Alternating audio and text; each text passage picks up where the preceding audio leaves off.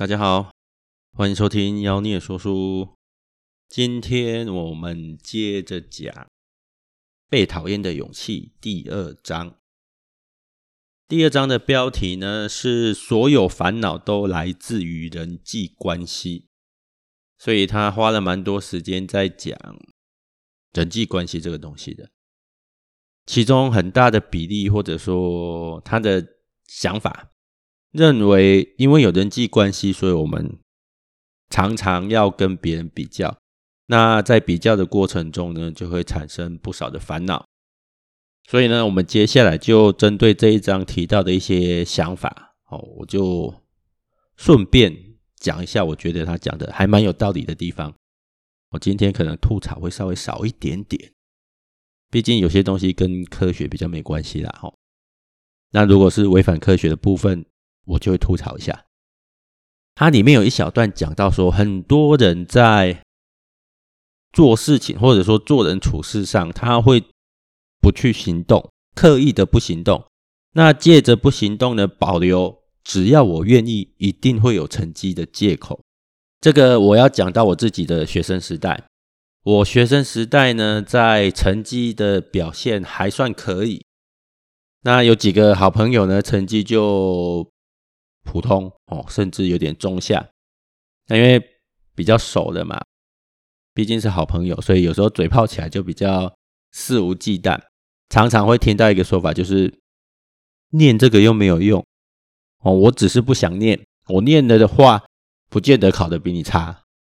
这次考得比你差，只是因为没有念而已。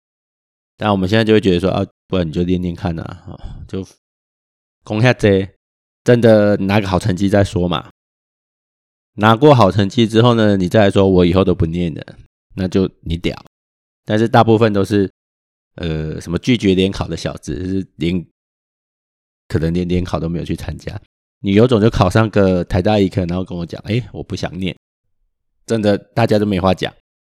所以呢，其实。很多时候，我们借着不去行动，去告诉别人，只是我不努力，哦，只是我没有做。我如果做的话，不见得会比较差。我相信很多人在生活的过程中，应该多多少少都有遇过这样子的人啊。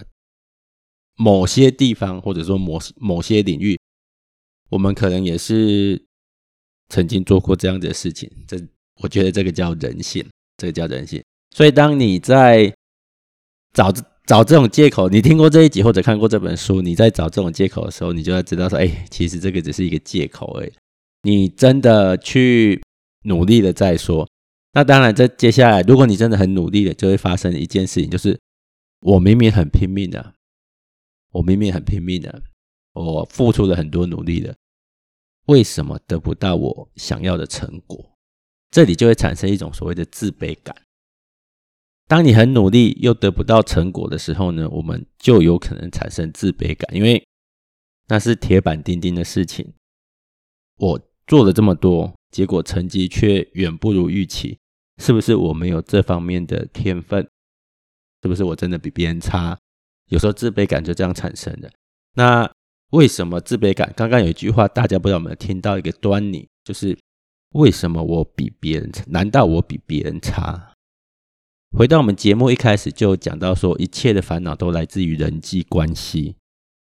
人际关系为什么会造成烦恼？就是因为比较。当我们觉得自己，当我们怀疑自己比别人差的时候，其实就是因为比较产生的这种自卑感，有时候就会产生一些不好的状况。所以书里面其实很建议说，有这种状况就是要自己想办法处理。坊间很多成功学的书啦，或者是说自我激励的书，其实对这些东西讲了不少，哦，讲了不少。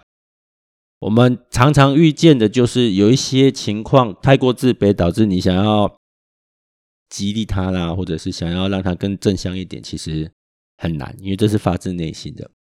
然后更讨厌的一种状况就是自卑情节转成优越情节。哦，什么叫自卑情节转成优越情节呢？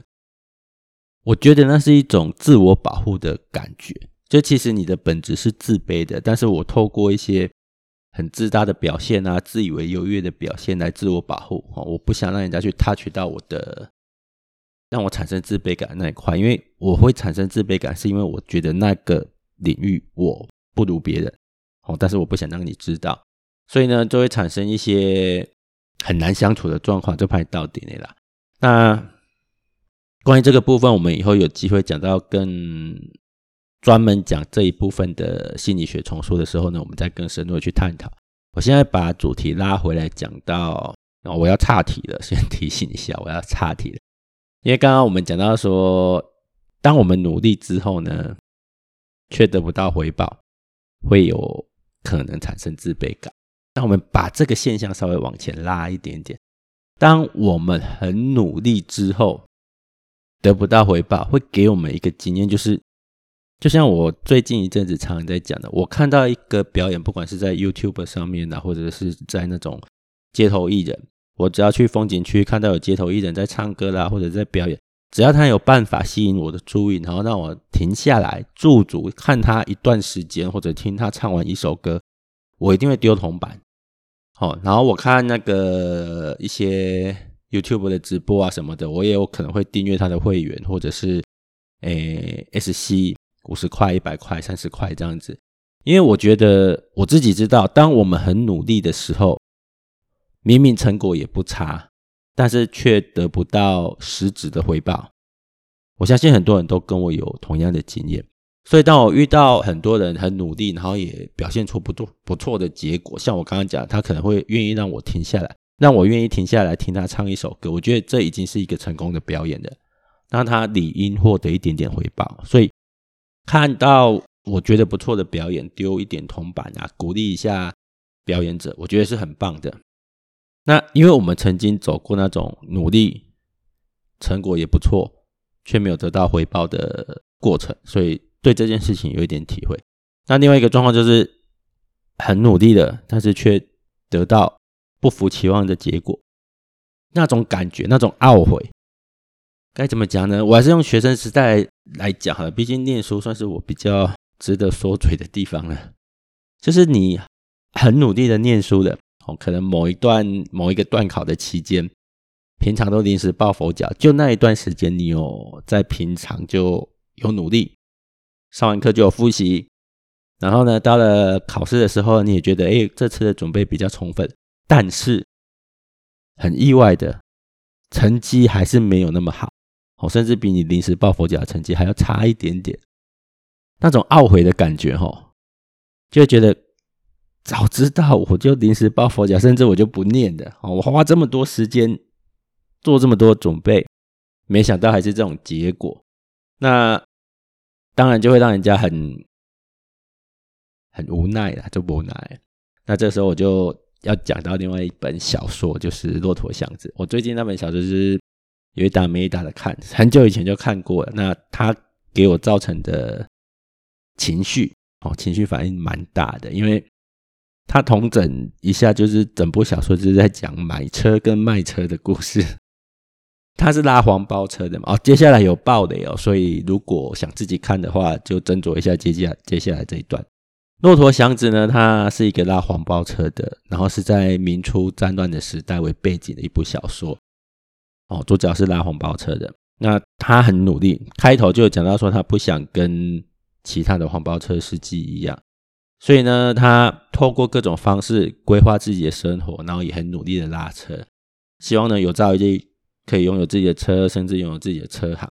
但是呢，他这么努力，却常常事与愿违。看起来好像快要有好结果，但是因为那是一个大时代，是一个战乱的时代，常常环境就会让他往更深渊的地方掉下去。他很努力。但是却得到不好的结果，他又更努力，结果又因为环境的关系得到更不好的结果，到最后的结局就是他变成了他一开头就说了不想变成的那种人。那是我大学时代看的小说，到现在我都还记得。所以有一次就是刚好碰到那个有书友在特价，我就把它买回来。那时候是去图书馆借的，印象很深刻。过了快二十年的，我都还记得那个感觉，所以有机会我就把它带回家了。这样，然后最近在看也是，然后有几个看过的朋友就发现，哎，怎么一本《骆驼祥子》摆在我们的那个咖啡馆的吧台上？就跟我稍微讨论了一下，大家的感觉都是对，就左脚真的很努力，但是就是得不到那个结果哦，得不到他想要的结果，甚至环境不断的逼他往更糟的方向去。哦，那是一种我说这是治愈系小说，就是让你忧郁的小说，但是它可以让你知道说，人生其实有很多的无奈。哦，你努力过了，结果得到一个不是你想要的结果，那种无奈。我是很推荐这本小说啊，虽然它读起来会有点闷，会有点忧郁，但是它里面写了很多的人生中没办法去控制的事情，蛮值得一看的。那因为今天讲到那个自卑感跟努力的关联嘛，所以我就想到了这本小说，最近又在看，蛮推荐大家来看一下的。好，那我看一下时间也差不多了，我们讲好的就每一集讲十分钟左右。那今天的被讨厌的勇气呢，就先讲到这边，然后还有差题讲到的骆驼祥子，很推荐大家去买回来看一下。那今天的节目就先到这边，谢谢大家。